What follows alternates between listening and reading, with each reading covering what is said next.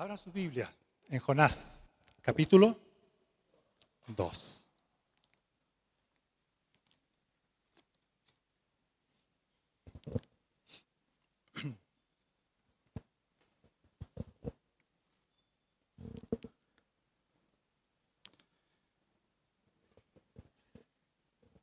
La semana pasada terminamos con el texto que el pastor Manuel dijo que yo iba a continuar, ¿no es cierto? El versículo 17, el capítulo 1 dice, el Señor por su parte dispuso un enorme pez para que se tragara a Jonás, quien pasó tres días y tres noches en su vientre. ¿Y qué acontece hoy día? Entonces, dice la escritura continuando con el relato, entonces Jonás oró al Señor su Dios desde el vientre del pez y dijo, en mi angustia clamé al Señor y él me respondió. Desde las entrañas del sepulcro pedí auxilio y tú escuchaste mi clamor. A lo profundo me arrojaste, al corazón de los mares. Las corrientes me envolvían, todas tus ondas y tus olas pasaban sobre mí. Y pensé, he sido expulsado de tu presencia. ¿Cómo volveré a contemplar tu santo templo? Las aguas me llegaban hasta el cuello, lo profundo del océano me envolvía, las algas se me enredaban en la cabeza, arrastrándome a los cimientos de las montañas. Me tragó la tierra y para siempre sus cerrojos se cerraron tras de mí. Pero tú, Señor, Dios mío, me rescataste de la fosa. Al sentir que se me iba la vida, me acordé del Señor y mi oración llegó hasta ti, hasta tu santo templo. Los que siguen a ídolos vanos abandonan el amor de Dios. Yo, en cambio, te ofreceré sacrificios y cánticos de gratitud. Cumpliré las promesas que te hice. La salvación viene del Señor. Entonces el Señor dio una orden y el pez vomitó a Jonás en tierra firme. Oremos.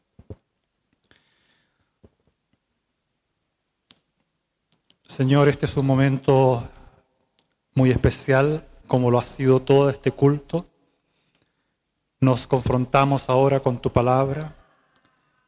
Y Señor, para eso, Señor, necesitamos con urgencia e imperiosamente el auxilio de tu Espíritu Santo para que nos dé entendimiento, para que ilumine nuestras mentes, para que también sensibilice nuestros corazones y podamos, Señor, recibir tu palabra que nunca vuelve vacía.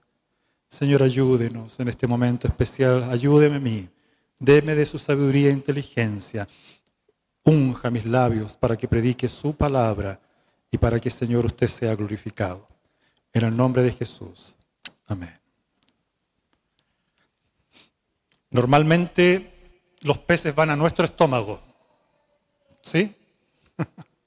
Eso es lo más común, ¿verdad? Que un pez sea tragado por nosotros. Pero que un pez se trague a una persona, esa es otra historia, ¿verdad? Yo dije la semana antes pasada, eh, cuando prediqué el último sermón que era sobre, ¿se acuerdan? Sobre la gracia.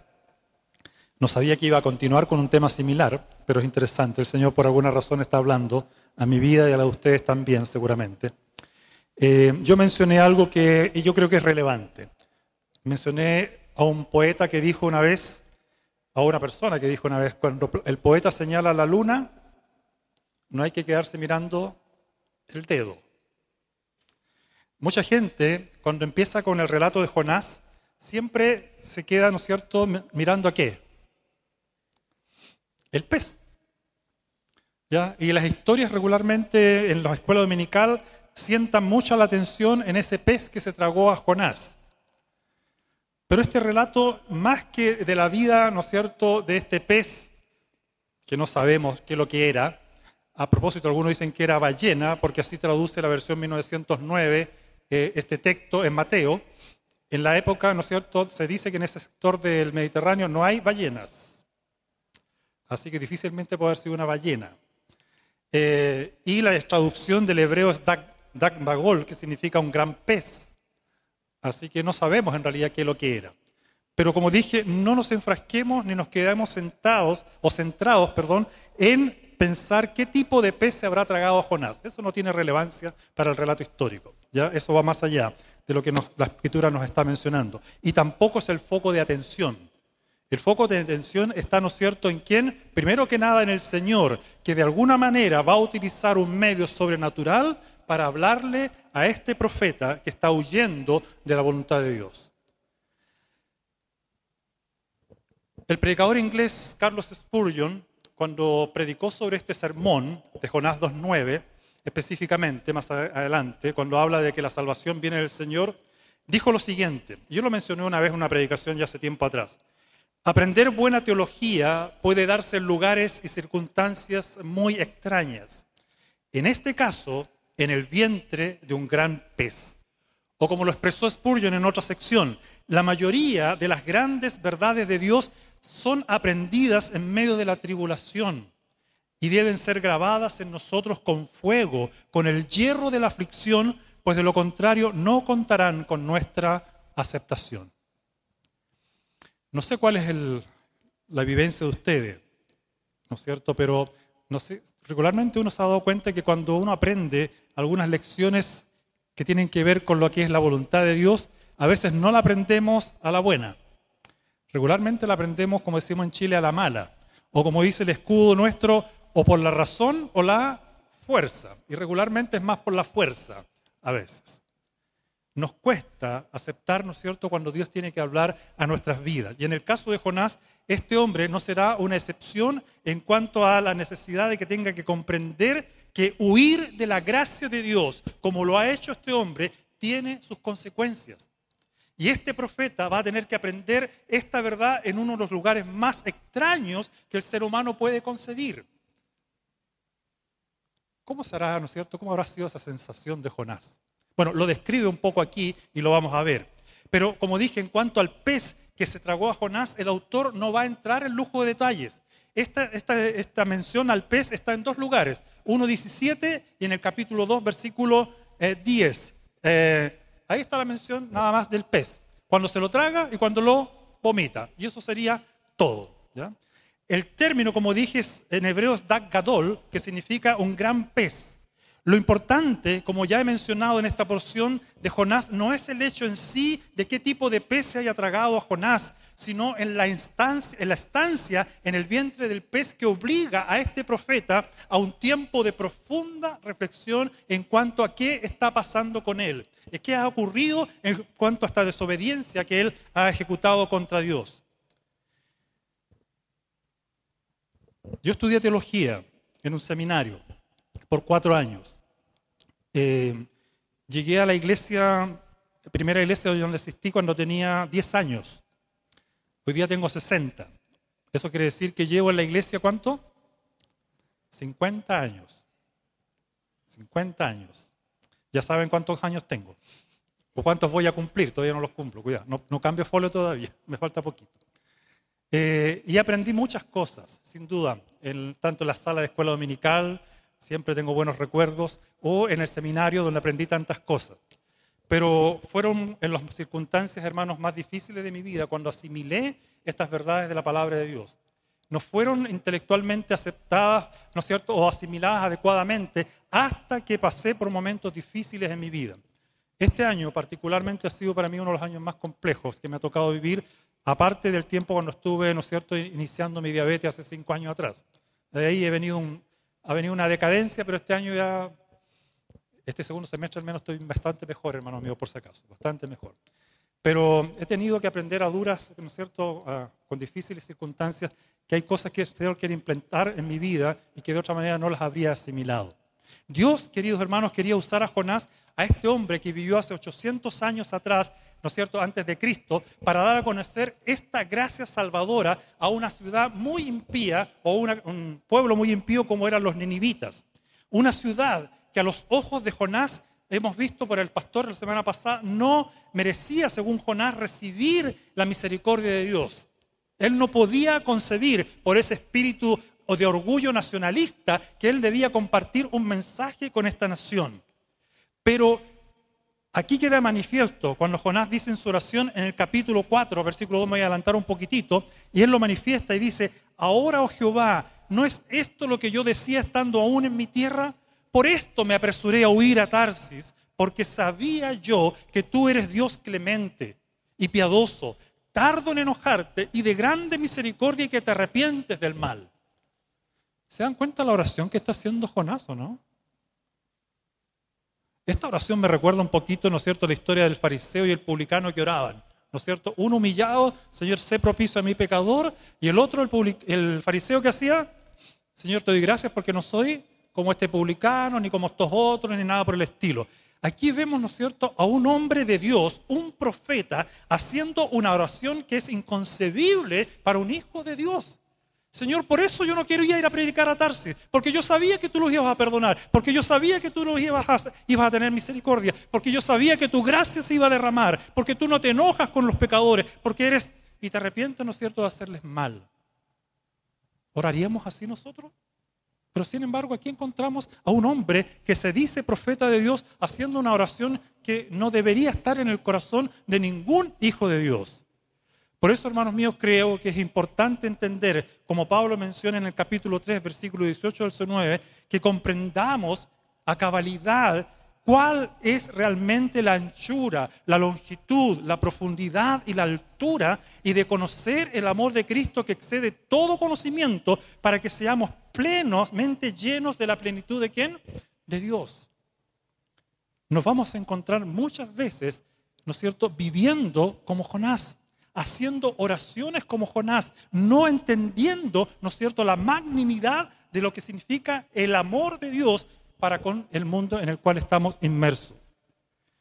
Vivimos en un mundo que actualmente está aproximándose a los 8 mil millones de habitantes. 8 mil millones de habitantes, hermanos míos. Santiago tiene como 7 millones de habitantes hoy día. 7 millones. ¿Saben cuánto tenía Nínive en aquella época? se cree que unos 120 mil habitantes. Era más chico que cualquiera de las comunas de Santiago. Para la época era una tremenda ciudad, sin duda. Y Jonás había recibido de parte de Dios, de Jehová mismo, la comisión de anunciar el juicio de Dios a esta pagana, impía y hostil ciudad de Nínive, como se dice en el, dice el capítulo 1, versículos 1 y 2 que ya vimos la semana pasada. Pero Jonás en lo más íntimo de su ser, no estaba de acuerdo con el deseo de Dios de predicarle a esta despreciable nación, antes que a su propio pueblo, en este caso los judíos. Como ya podemos ver aquí en el capítulo 4, ya le leí versículo 2. Por este motivo, queridos, y como bien lo explicó el pastor Manuel la semana pasada, pronto y muy pronto Dios va a enviar en primer lugar a este profeta que huye una tormenta de tal magnitud que la embarcación, de, veíamos la semana pasada, en la cual viajaba, no tardaría en hundirse si es que Dios no intervenía. Y Dios continuó tratando con Jonás, haciendo que los marineros, no solamente, ¿no es cierto?, eh, Dios le envía una tormenta, sino hace que los marineros arrojen al mar a este profeta desobediente, como dice los versículos 12 y 15. Y finalmente Dios mismo, y nótense que es Dios el que actúa, enviando tormenta, arrojando al profeta al mar y también preparando un enorme pez en cuyo vientre Jonás pasaría, como dijo bien alguien por aquí, tres días y tres noches. Para luego Dios mismo ordenarle a este pez, en el capítulo 2, versículo 10, que vomitara en tierra, ¿no es cierto?, a este hombre que no estaba actuando por la razón adecuada, sino que tuvo que obedecer por la fuerza. Después de todo esto que ha sucedido, hermanos, Jonás finalmente estuvo preparado para cumplir con el mandato de Dios de llevar a Nínive, ¿no es cierto?, un mensaje que consistía, según el capítulo 3, versículo 4, voy a hacer un resumen nomás de esto, porque el pastor va a predicar sobre eso la próxima semana. De aquí a 40 días, Nínive será destruida.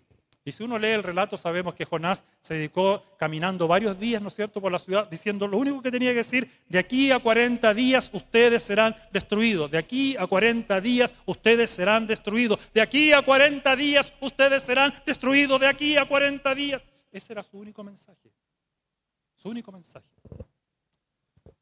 ¿Qué pensaríamos nosotros si por Santiago empezaron cristianos, ¿no es cierto?, a decir este tipo de cosas? ¿Ah? En Santiago fue muy famoso ahí en la Plaza de Armas un hombre que era conocido, ¿no es cierto? ¿Por qué? Porque mencionaba Gloria al Pulento, ¿se acuerdan? fue muy famoso, ¿ya? Y repetía siempre lo mismo. Murió ya hace un tiempo atrás. Eh, pero algunos lo reconocían y siempre estaban, lo escuchaban. Tal vez no era muy ortodoxo en su predicación ni nada, pero era su forma de hacerlo, así lo aprendió. Algunos dicen que era un hombre muy inteligente que por algunas razones se dedicó a vivir en la pobreza. Hermanos, muy alentador el mensaje de Jonás, ¿no? ¿Ah? Muy acorde con lo que hoy día se predica, ¿no es cierto?, que podríamos llamar eh, políticamente correcto. No es para nada políticamente correcto. Y hoy día a veces los cristianos hemos perdido, ¿no es cierto?, el foco de atención en cuanto al gran problema que tiene nuestra sociedad, que es un problema, ¿no es cierto?, tremendo que tiene que ver con su separación de Dios. Vivir, ¿no es cierto?, al margen de la voluntad de Dios, lo cual, dice la Escritura, si uno no se arrepiente, si uno no se pone a cuentas con Dios, ¿no es cierto?, no tendrá vida eterna. Pero Jonás tenía que predicar, y poco después de que el pueblo de Nínive, dice la historia, vamos a ver la próxima semana, se va a arrepentir, ¿no es cierto?, al escuchar las palabras de Jonás de parte de Dios eh, y anular este juicio de Dios contra Nínive, vemos otra vez a Jonás, ¿no es cierto?, lo vamos a ver que parece que no sé si ha aprendido todas las lecciones que debía aprender. Pero vamos a ver lo que aprendió hoy día. Eso es lo que importa para hoy, porque no voy a predicar lo que el pastor le va a tocar predicar. En el segundo libro de Reyes, capítulo 14, versículo 15, la Biblia dice que Jonás tenía como profesión ser un profeta. Pero al contrario de los profetas del Antiguo Testamento, su profecía iba dirigida hacia los habitantes de una ciudad pagana, como dije, que se llamaba Nínive, y no hacia el pueblo de Israel. El único mensaje profético que tuvo que anunciar Jonás fue acerca del juicio que caería sobre Nínive. Y dicen los historiadores y los estudiosos que esto convierte a Jonás en el único profeta del Antiguo Testamento que revela la gracia de Dios hacia los paganos. Téngalo presente, va a ser el único profeta del Antiguo Testamento que se va a dedicar a revelar la gracia de Dios a los pueblos paganos o a los que no son en este caso judíos. ¿Parecido a quién en el Nuevo Testamento? ¿Quién fue dedicado al ministerio de los gentiles? Pablo, ¿no es cierto? Muy bien. Pero Pablo antes de, ¿no es cierto?, hacerlo era un perseguidor de quienes, de los cristianos. También era un celoso que no estaba dispuesto, ¿no es cierto?, a considerar que personas del mundo gentil se convirtieran de alguna manera al Dios en el cual él creía. Y Dios tuvo que derribarlo de un caballo. ¿Para qué? Para que él entendiera cuál es el propósito que Dios tiene para con su vida. A Dios le gusta usar animales a veces para hablarnos, ¿no es cierto? ¿Sí? A uno se lo tragó un pez, a otro lo bota un caballo, a otro le voló un burro, ¿no es cierto? Parece que los animales tienen algo que decirnos también a veces, ¿ya? Hermanos, de alguna manera ya hemos visto en la predicación de la semana pasada que el problema de Jonás, como dije, era su orgullo nacionalista y su desobediencia. Creía que él podía determinar quién debía ser salvo y quién no, a quién dispensar gracia y a quién no, pero en su infinita misericordia, Dios le va a enseñar, ¿no es cierto?, a través de circunstancias muy complejas a este profeta que el único que tiene derecho a determinar la salvación de alguien es Él y solo Él. No sé si lo captan esto, hermanos míos. Y esto es relevante para la misión. Esto es relevante para nosotros que predicamos un mensaje de salvación. Yo he visto a personas que se afligen porque dicen, yo quiero que mi hijo se convierta. O se afligen, yo quiero que mi esposa venga al Señor. Yo quiero, ¿no es cierto?, que mi abuelita conozca a Cristo. Yo quiero, ¿no es cierto?, que mis parientes conozcan. Y está bien ese deseo. Pero a veces ese deseo va como, ¿no es cierto?, imbuido de alguna especie de esfuerzo humano en el cual parece que basta con que yo le haga repetir una oración y esta persona se va a convertir. Hermano, no es mi prerrogativa convertir a nadie, ni la tuya. Mi prerrogativa y esencial, ¿no es cierto?, labor, ¿cuál es? Predicar el evangelio. Porque Dios es el que dispensa gracia, porque Él es el Dios soberano que salva a quien quiere y a quien no quiere dispensar su gracia, sus razones poderosas, Él tiene también. A veces nos cuesta asimilar esto. Y yo sé, ¿no es cierto?, que, no es, que va más allá de nuestra comprensión el pensar que alguna vez algún pariente, alguna persona que nosotros amamos y queremos, tal vez nunca conozca al Señor. Pero no debe ser una aflicción para tu corazón. Si tú conoces quién es Dios y cómo Él actúa, siempre en consecuencia, ¿no es cierto?, con su soberana voluntad y con su inteligencia que va más allá de nuestra comprensión, tú sabes y al final de los tiempos entenderemos y glorificaremos a Dios porque Él sabe lo que ha hecho. Hermanos míos, algo similar le ocurrió, vemos también a Pedro en Hechos 10, cuando recibe la visión del gran lienzo con toda clase de animales inmundos. Tipo, ¿no es cierto?, sabemos de la forma en que los judíos veían a quienes no eran de su etnia o nación. Pero el Señor, a través de esta visión, va a cambiar la manera de pensar también de este hombre llamado Pedro y de muchos judíos que no concebían que el mensaje del Evangelio era también para los gentiles o no judíos. Y ahora, y para dar una explicación adecuada de las implicancias que vemos en la expresión, la salvación es del Señor, que es lo que se destaca en Jonás capítulo 2, versículo 9, quiero que veamos en primer lugar en qué consiste esta doctrina que Jonás tuvo que aprender a fuego e internalizarla en su vida de una manera tan dolorosa. Vamos a ver también lo que esta doctrina no significa y por último vamos a ver las implicancias prácticas de esta doctrina. Pero antes, hermanos, algunos detalles. Fíjense que cuando Jonás ora en el vientre del pez, ¿no es cierto? Hace una oración que es una oración que yo creo que no sé cuántos de ustedes han hecho en momentos de aflicción. Eh, cuando era muy chico, creo que lo conté una vez, debe haber tenido unos siete años, tal vez menos, seis. Como mi padre siempre trabajaba en la construcción, eh, antes de hacer los cimientos se hacen muchos hoyos en todas partes. ¿no es cierto?, donde van a colocarse los cimientos después. Y son hoyos bastante grandes, ¿ya? Recuerdo que iba con mi tío, uno de, mis tíos, hermano de mi madre, feliz y contento jugando a la pelota, chuteando una pelota y todo lo demás, y distraído. Y como ya estaba oscureciendo, no miré muy bien y de repente se me acabó el piso. Y fui a parar en esta cisterna, cual Jeremías, ¿no es cierto?, que tenía agua, porque era en la ciudad de Lebu y allá llueve bastante. Y recuerdo que caía el agua y la desesperación era grande porque era un hoyo bastante grande y yo estaba tragando agua y ahogándome. Y dije, ¿dónde está mi tío que iba al lado mío? la cosa es que yo desesperado empecé a tratar de agarrarme de las paredes y no podía porque era todo barro, habían algunas raíces que se cortaban y yo seguía tragando agua. Y en mi desesperación dije yo, hasta aquí llegó todo.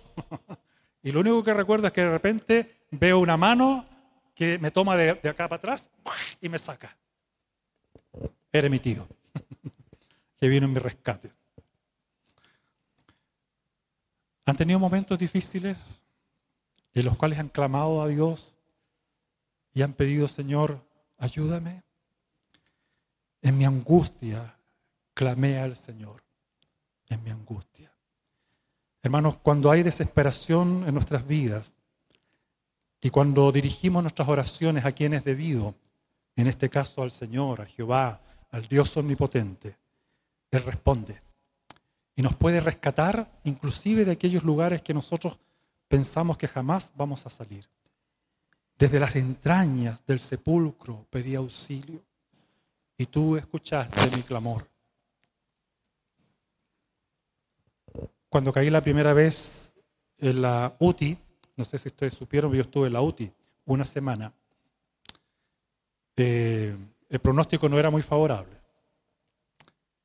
Yo llegué realmente con falla renal aguda, ¿ya? Y tuvieron que entubarme entero. No se lo recomiendo a nadie. No sé si alguno estaba estado entubado por todos lados, ¿ya? Doloroso. Y en ese momento eh, yo creo que son los momentos que he estado más cerca de la muerte, realmente clamé al Señor y dije, Señor, ok, si hasta aquí debo llegar, bien, que se haga tu voluntad. Aunque usted sabe que uno por dentro, ¿qué es lo que quiere? Señor, sácame de aquí. Sácame de aquí. Y lloré varias veces, muchas veces. Y en esos momentos fue cuando el Señor empezó a trabajar en mi vida, y fuerte. Y lo ha estado haciendo por varios años, hermanos míos por cinco años. De alguna manera yo me identifico con Jonás. eh, después de estar sirviendo al Señor ininterrumpidamente por 25 años, el Señor me disciplinó y me sacó del pastorado. Y fue duro. Y no solo me sacó del pastorado, me disciplinó. Yo lo, reconozco ahora, me disciplinó. Y ahí tuve que meditar. Y he estado en este proceso de meditación por varios años. Y el Señor, de alguna manera, ha querido, como dije en su misericordia, reinsertarme nuevamente en el ministerio. Y lo entiendo muy bien, que es por misericordia. A veces uno predica de la misericordia, predica de la gracia. Pero cuando tú no la experimentas, cuando tú no la vives, cuando el Señor no obra en tu corazón, colocando, ¿no es cierto?, y sellando con fuego sus verdades, de alguna manera uno se transforma a veces en un predicador intelectual o en un pastor que a lo mejor puede trabajar simplemente, ¿por qué? Porque es un trabajo. Pero hermanos míos, servir al Señor es mucho más lo que nosotros a veces podemos concebir. Y nos está dado, ¿no es cierto?, por ciertas cosas que nosotros hemos aprendido intelectualmente en la iglesia. A ti que vienes a esta iglesia, quiero decirte algo importante. Ven a la iglesia. ¿Y qué quiero decir con esto? No asistas a la iglesia. Ven a la iglesia. Congrégate. Asimila las verdades que Dios quiere para tu vida. Si queremos una iglesia que sea avivada por el fuego del Espíritu Santo, tiene que haber una disposición en nuestros corazones que la gracia de Dios sin duda va a ejercer para que yo pueda ser un instrumento poderoso en sus manos para glorificar su nombre. Y Jonás, hermanos míos, en esta instancia de tanta angustia, de lo profundo en lo cual se encontraba, porque Jonás hemos visto, ¿no es cierto?, que primero, cuando él, ¿no es cierto?, primero huye, se sube a un barco, huye y se va al fondo del barco. Y ahí el Señor empieza a trabajar en la vida de Jonás. Y como Jonás todavía no ha atendido ahí porque en el fondo del barco estaba cómodo, tranquilo, durmiendo, Dios tiene que arrojarlo más al fondo todavía y los marineros lo sacan y lo tiran al fondo del mar. Pero todavía Jonás en esa instancia no aprende lo que tiene que aprender y Dios lo tira más al fondo, al fondo de un pez, del vientre de un pez. Van viendo cómo va Dios bajándolo, humillándolo, tratando con él. Y la próxima semana el pastor Manuel va a tener una dura tarea porque va a ver cómo Dios lo va a hacer bajar más todavía a Jonás. Porque nosotros hoy día creemos que ha aprendido algunas lecciones, pero Jonás todavía no ha aprendido.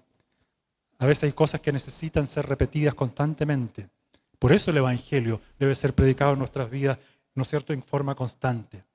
A lo profundo me arrojaste, al corazón mismo de los mares. Las corrientes me envolvían, todas tus ondas y tus olas pasaban sobre mí y pensé he sido expulsado de tu presencia. Fíjense que Jonás, más que la angustia de estar allí, es saberse qué cosa, separado de la comunión de su Dios al cual servía. ¿Cómo volveré a contemplar tu santo templo? Como el siervo brama por las corrientes de las aguas. Así clama por ti, oh Dios, el alma mía, dirá el salmista también. Las aguas me llegaban hasta el cuello, lo profundo del océano me envolvía, las algas se enredaban en la cabeza, arrastrándome a los cimientos de las montañas. Me tragó la tierra y para siempre sus cerrojos se cerraron tras de mí. Esa es la situación, ese es el panorama de un hombre con el cual Dios está tratando para que entienda cómo, ¿no es cierto?, Dios actúa para que con aquellos que nosotros pensamos que la misericordia y la gracia de Dios no les va a alcanzar.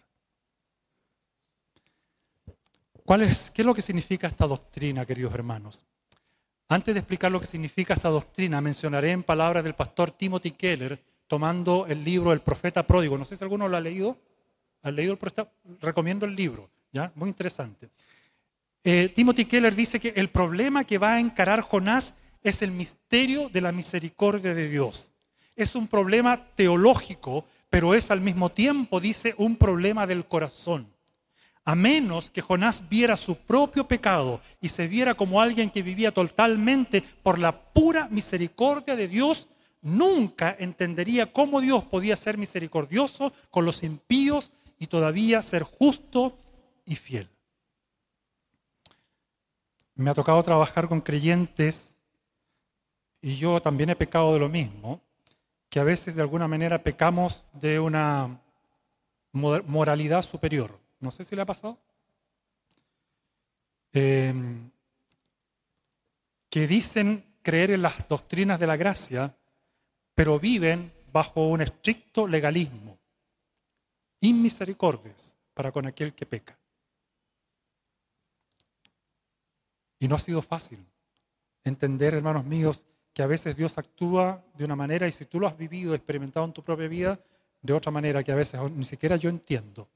Señor, ¿por qué me perdonaste hoy? ¿Por qué tuviste misericordia de mí hoy? No lo sé. A veces yo, yo mismo me autocondeno, tantas veces.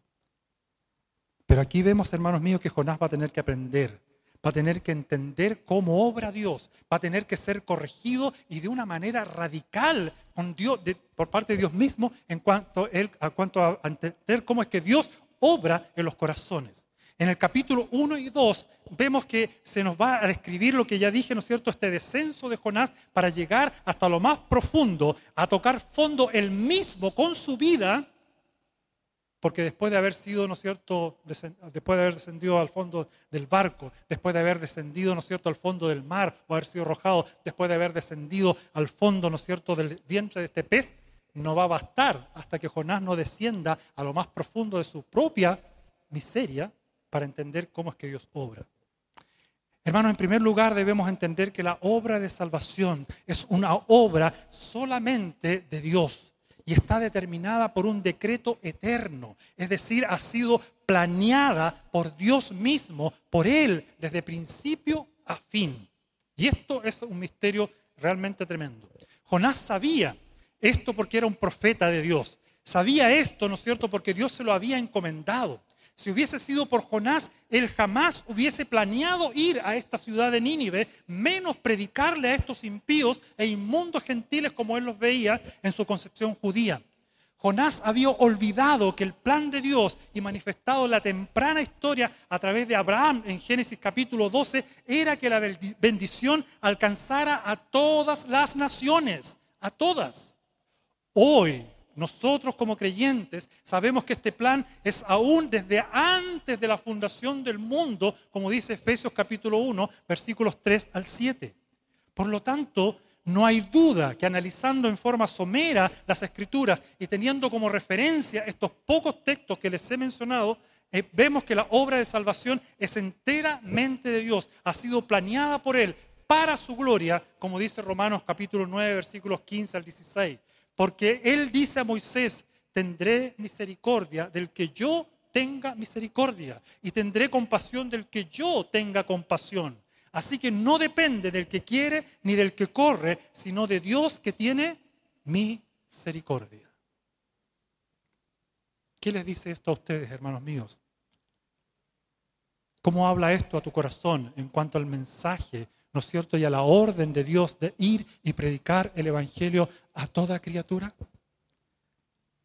Hermanos, nosotros debemos estar dispuestos a llevar este mensaje, incluso a aquellos que a nosotros nos parece que no deberían recibir ese mensaje.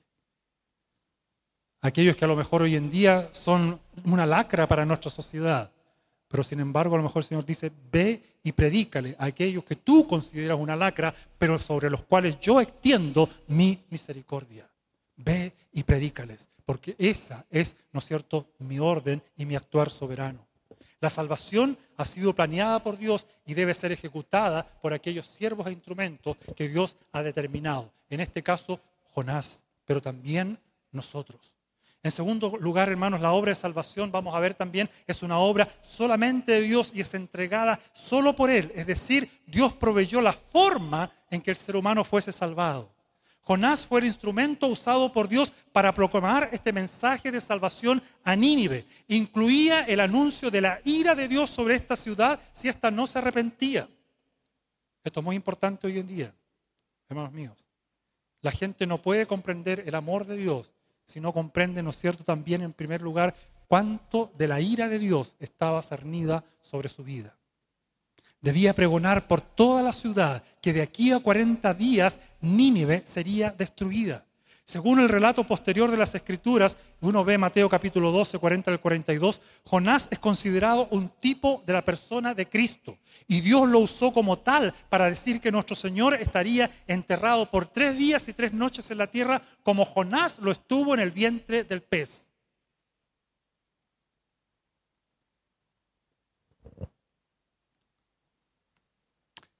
Jonás debía proclamar este mensaje de salvación que gran parte de Nínive, vamos a ver más adelante, va a recibir, a pesar de lo radical de este mensaje. La escritura dice que el mensaje del Evangelio al que no cree le puede parecer locura. Y Pablo mencionó, debemos llevar adelante la locura de la predicación. Claro, uno lo si uno razona el Evangelio, parece inconcebible, ¿verdad? Que yo soy salvado por alguien que muere en una cruz y derrama su sangre eso parece barbarie, ¿verdad? ¿O no? Parece extraño. ¿Cómo es posible? ¿Cómo yo no tengo que hacer nada? Y la escritura dice que no, nada. Solamente arrepentirme de mis pecados y recibir esta gracia de Dios en mi favor. Ese era el mensaje de Jonás a estos ninivitas. Y la historia dice que gran parte de la ciudad, por no decir todos, se arrepintieron, ¿no es cierto?, de este, ¿no es cierto?, sus pecados. Solo la locura de la predicación, querido, sin elocuencias, sin persuasiones de palabras, sin manipulación musical, sin ninguna cosa, ¿no es cierto?, que se provenga de la sabiduría o ingenio humano o metodología de carácter pragmático, son los que van a obrar salvación en el corazón humano. Es solo la demostración del Espíritu poderoso de Dios el que permite que un ser humano sea una nueva criatura, transformado por este poder de Dios. ¿Se pueden imaginar a Jonás llevando este mensaje por la ciudad y la gente mirándolo, ¿no es cierto?, con cara rara? Pero sin embargo, aceptándolo, recibiéndolo, la historia nos dice que desde los reyes hacia abajo, todos se arrepintieron en polvo y ceniza. ¿Avivamiento? Claro, avivamiento. ¿Y hecho por quién? Nada menos que por Dios. Entonces esto me hace pensar, hermanos, que el mensaje, el instrumento que yo tengo en mis manos debe ser considerado por mi vida como el único medio que Dios va a usar. No es tu carisma, no es, ¿no es cierto?, la estructura de esta iglesia, no es lo hermoso que somos, no. Bueno, hermanos míos, es el mensaje del Evangelio. En tercer lugar, la obra de salvación, hermanos, es solamente de Dios y es mantenida solo por Él. Y esto significa que existe seguridad de salvación cuando uno proclama este mensaje. Y por eso, hermanos míos, este mensaje también es tan hermoso y precioso. Si este mensaje no fuese seguro, mejor, ¿no es cierto?, predicarle otra cosa, ¿verdad? Mejor aprobemos la constitución. Total, nos vamos a salvar todos, ¿sí? Porque se ofrece de todo, ¿o sí? El ser humano, nosotros somos buenos para ofrecer cosas. El problema es que no siempre las podemos cumplir. Y hermanos, muy conocida es la frase que dice, una vez salvo, siempre salvo. El problema con esta expresión es que no considera el hecho necesario y evidente de que debemos mostrar frutos que manifiesten que la persona supuestamente salva es salva. Cuando hablamos de seguridad de salvación, estamos hablando que todo creyente verdadero debe evidenciar que verdaderamente es un creyente, porque sólo así puede argumentar y declarar fehacientemente, sí, soy un hijo de Dios. La escritura es contundente al decirnos que todo creyente, ¿no es cierto?, es sellado por la obra de quién? Del Espíritu Santo. Un sello que nadie puede romper, que nadie puede abrir, que nadie puede quitar. Efesios 1.13. Dios ha pagado por nuestra libertad. Somos su propiedad ahora y por ende estamos, dice la Escritura, seguros en sus manos, de las cuales nadie, como ya prediqué la semana antes pasada, puede ser arrebatado.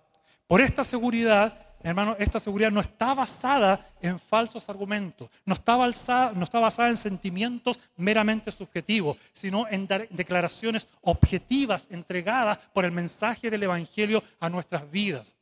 Estoy seguro de que nadie nos puede arrebatar de la mano de Dios. Estoy seguro porque la Biblia lo dice, no porque yo me sienta más o menos seguro. La pregunta es, ¿estamos realmente en sus manos? ¿Eres tú un hijo de Dios? ¿Has visto la obra de gracia obrando en tu corazón? Los verdaderos creyentes son, como dice Spurgeon, los que oyen y siguen a Jesús. Él tenía una frase, dice, el creyente en Cristo tiene dos marcas. Tiene una marca en la oreja y otra en los pies, decía él. ¿Por qué? Porque el verdadero creyente oye y ¿qué hace? Y sigue a aquel que lo ha llamado. ¿Cuáles son las marcas distintivas de tu vida? ¿Estás oyendo el mensaje del Evangelio cada domingo? ¿Estás oyendo el mensaje del Evangelio cada día cuando abres la palabra de Dios? Y lo importante, lo otro, ¿estás siguiendo ese mensaje? ¿Lo estás viviendo en carne propia? Jonás, ¿solamente qué cosa?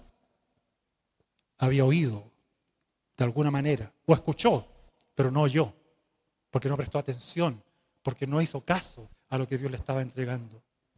Hermanos míos, somos llamados este mensaje de seguridad que Dios nos entrega. Y si tenemos esta seguridad, también queremos compartir este mensaje tan importante para una sociedad que vive con tanto temor, con tanta inseguridad, ante tanto, ¿no es cierto?, ante el mundo que nos rodea. En cuarto lugar, la obra de salvación es solamente una obra de Dios y tendrá un final que va a ser glorioso. Hemos visto, ¿no es cierto? O hermoso podemos decir, es el cuadro que nos presenta Apocalipsis capítulo 7, versículos 9 al 12 en donde los redimidos de todas las naciones, dice la Escritura, de todas las tribus, lenguas, están en la gloria y proclaman a gran voz, la salvación pertenece a nuestro Dios que está sentado en el trono y al Cordero. Muy parecido, hermanos, a lo que expresó Jonás. Y sin duda, uno de los que proclama junto con esta multitud, algún día lo vamos a ver, va a ser Jonás, que con, ¿no es cierto?, una sonrisa en sus labios, seguramente nos mirará y va a decir, ahora lo entendí plenamente. Ahora lo entendí plenamente. Hermanos, esta, en esta forma sucinta, en esta forma sucinta, he manifestado lo que significa la doctrina de la salvación pertenece solo a Dios. Pero rápidamente quiero ver dos cosas, lo que no significa esta doctrina. Quisiera enfatizar dos aspectos, como dije, que son de suma importancia. En primer lugar, la salvación no fue planeada por Jonás. No, no fue programada por él. Las intenciones de Jonás no eran, eran Nínive. Las intenciones de Jonás era seguir en su propia nación, hablando y profetizando de lo que Dios tenía que entregarle a su pueblo, porque Jonás no quería que Nínive se salvara. Como dice el capítulo 4, versículo 2, Jonás no podía aceptar que Dios fuese misericordioso con este pueblo. Al punto que, como dice el versículo 3 de este mismo capítulo, él quería que Dios le quitase la vida antes que ver a Nínive arrepentida y salvada. Señor, mátame, mátame, pero no me permitas ir, ¿no es cierto?, a este pueblo.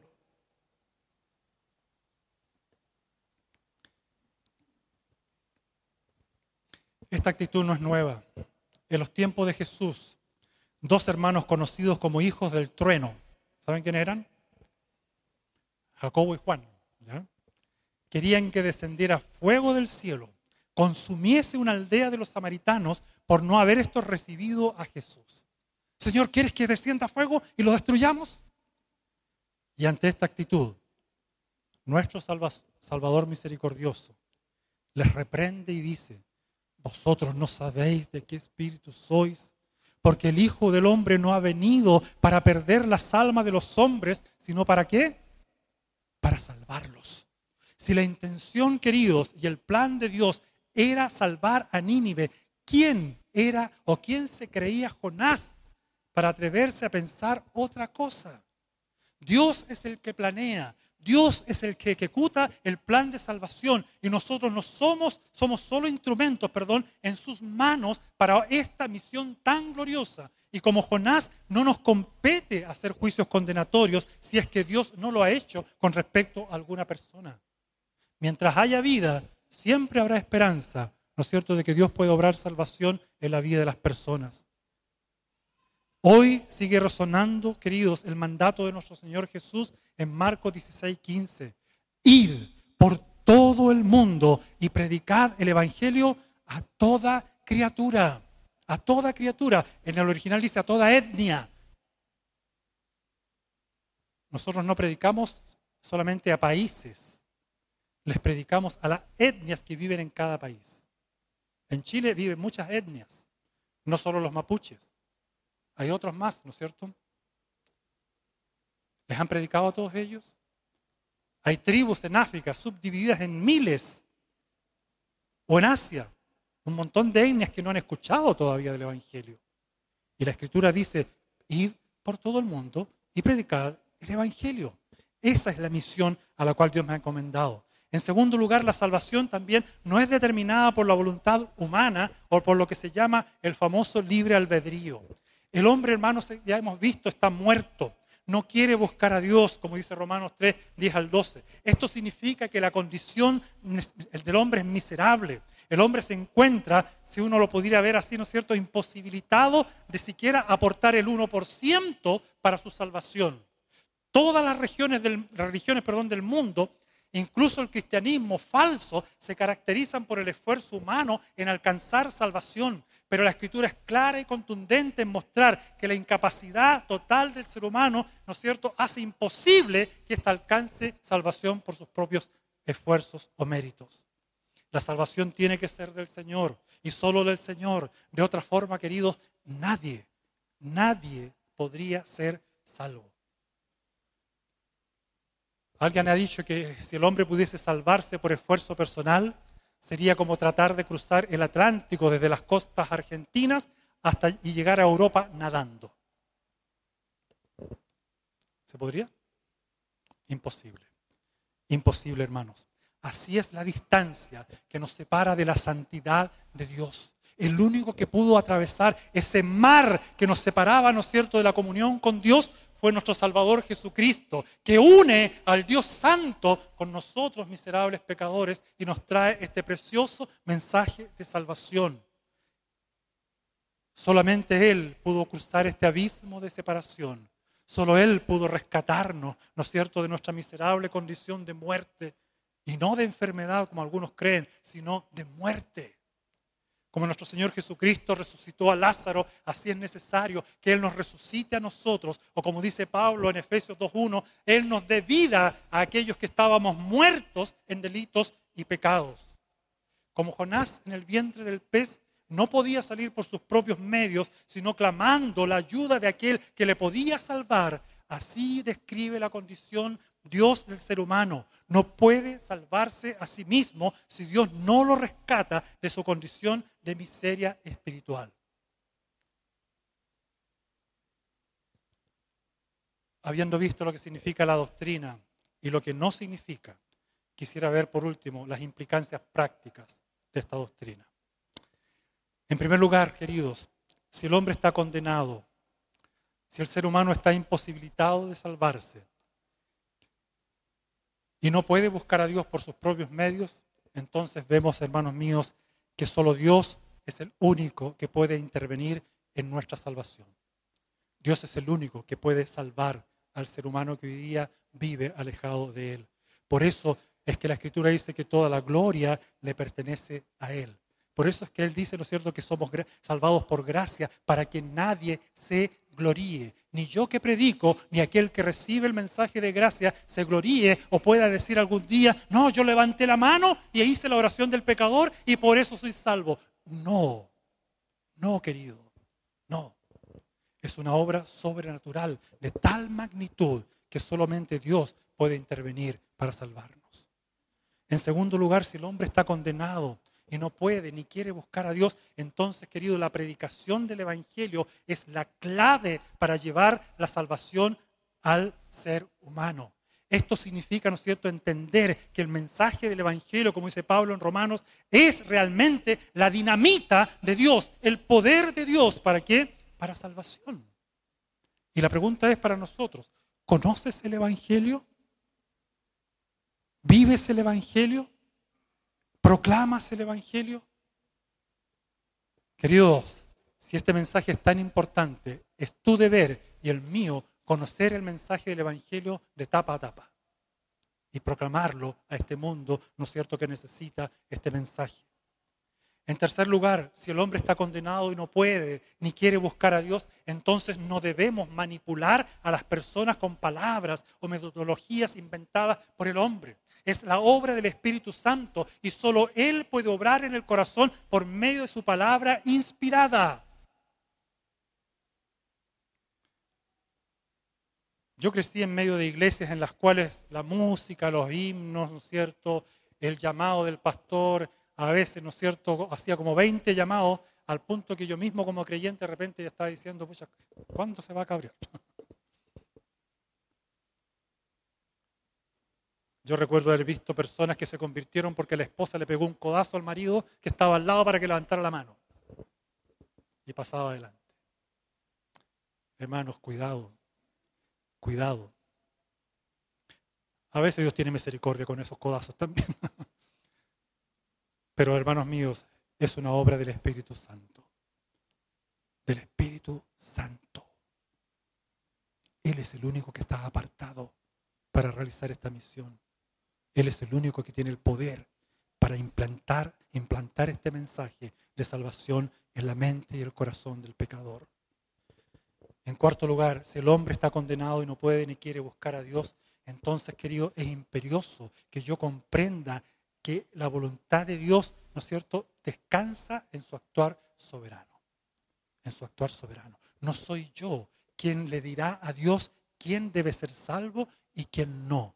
Mi única preocupación debe ser predicar este glorioso mensaje de salvación a toda criatura una salvación que, como dirá Jonás y entenderá, ¿no es cierto?, en el vientre del pez, solo le pertenece a quién? A Jehová, a Dios. Por último, hermanos, el paralelismo existente entre Jonás y Jesús es realmente interesante de destacar. Como ya les dije, Mateo capítulo 12, versículos 40 al 41, ¿no es cierto?, nos dice que así como Jonás estuvo en el vientre del pez tres días y tres noches, Jesús también estará en el vientre de la tierra por tres días y tres noches. Hay un paralelismo. Jonás es una, ¿no es cierto?, por así decirlo figuradamente, una manifestación de Cristo primaria. Jonás fue arrojado a lo profundo del mar para salvar a los marineros, pero Jesús también fue arrojado a lo profundo de la muerte y la separación de Dios al mismo infierno. ¿Para qué? Para salvarnos. Y aquí, hermanos, vemos la gracia de Dios actuando en mi favor y en tu favor, en toda su plenitud, en toda su magnitud. Nosotros que no merecíamos nada, fuimos depositarios de una gracia sin igual, una gracia que te perdona, que te perdona, como me perdonó a mí. Una gracia que te restaura y te saca de la miseria como me sacó a mí. Una gracia que sustenta, que te sustenta a ti, que me sustenta a mí, que me permite, ¿no es cierto?, seguir adelante a pesar de mí mismo. La salvación es del Señor, nos dice Jonás, pero también la multitud incontable, como ya mencioné, de Apocalipsis 7:10, una multitud, dice la Escritura, que nadie podía contar una multitud en la cual seguramente ya estamos de alguna manera nosotros reflejados. Decían, la salvación pertenece a nuestro Dios que está sentado en el trono y al cordero. Una salvación desplegada a miserables pecadores, a hombres y mujeres, niños y adultos, ¿no es cierto?, que estaban viviendo en la miseria de sus vidas, a los cuales Dios rescató cuando no merecían nada de parte de Dios. Y Dios obró una salvación tan grande que hoy día nosotros podemos con gozo y alegría decir, la salvación pertenece a nuestro Dios glorioso, misericordioso, bondadoso, lleno de gracia, que obra en favor tuya y mía.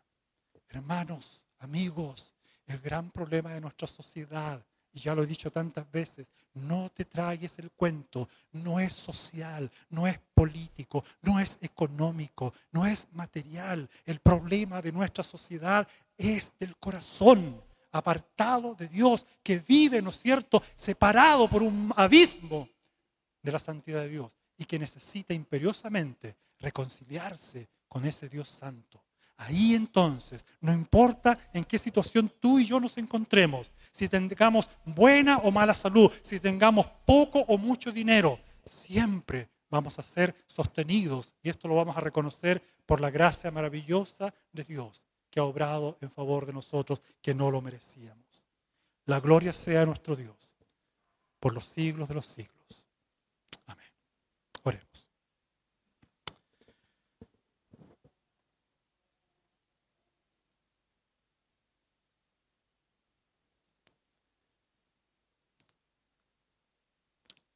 Señor y Dios,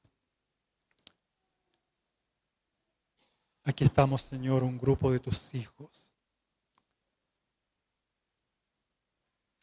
hombres y mujeres que en una etapa de nuestras vidas vivíamos, Señor, sin dirección alguna.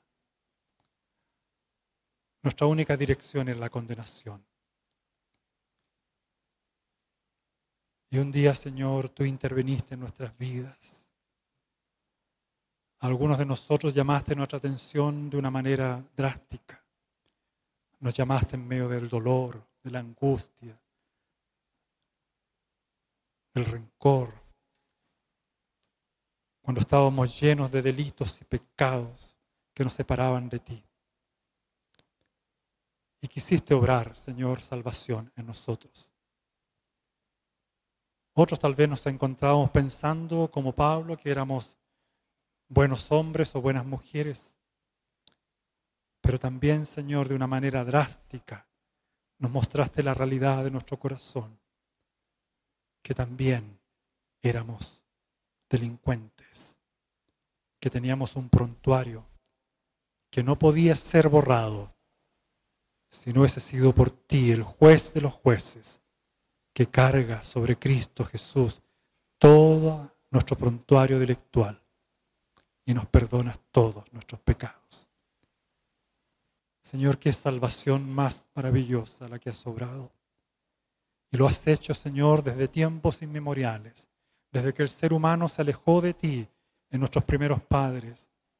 Tú has seguido, Señor, tomando la iniciativa para buscarnos y sigues llamándonos y sigues diciendo, ¿dónde estás? ¿Dónde estás? Señor, sensibiliza nuestros oídos, que no tengamos un corazón duro como Jonás si somos tus hijos, y que seamos, Señor, obedientes, humildes, proclamadores de un mensaje tan maravilloso que trae salvación a nuestra sociedad.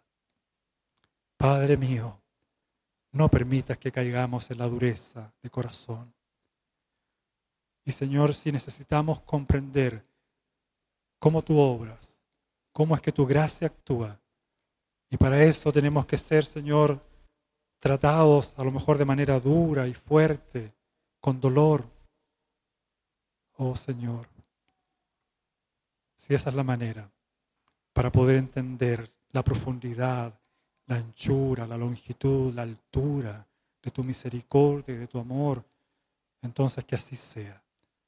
Porque queremos ser una iglesia, Señor, que comparta realmente lo que es la gracia tuya. Oh Señor, aquí estamos. Como quisiéramos solamente entender por la razón. Ojalá, Señor, que tu palabra siempre pueda hacernos comprender a través de la obra de tu Espíritu Santo la necesidad de obedecerte de entender que tú nos amas y que por amor debemos responder a ti también. Aquí está tu pueblo, Señor. Obra en nosotros. Obra, Señor. Te lo suplico y agradezco en el nombre de Jesús.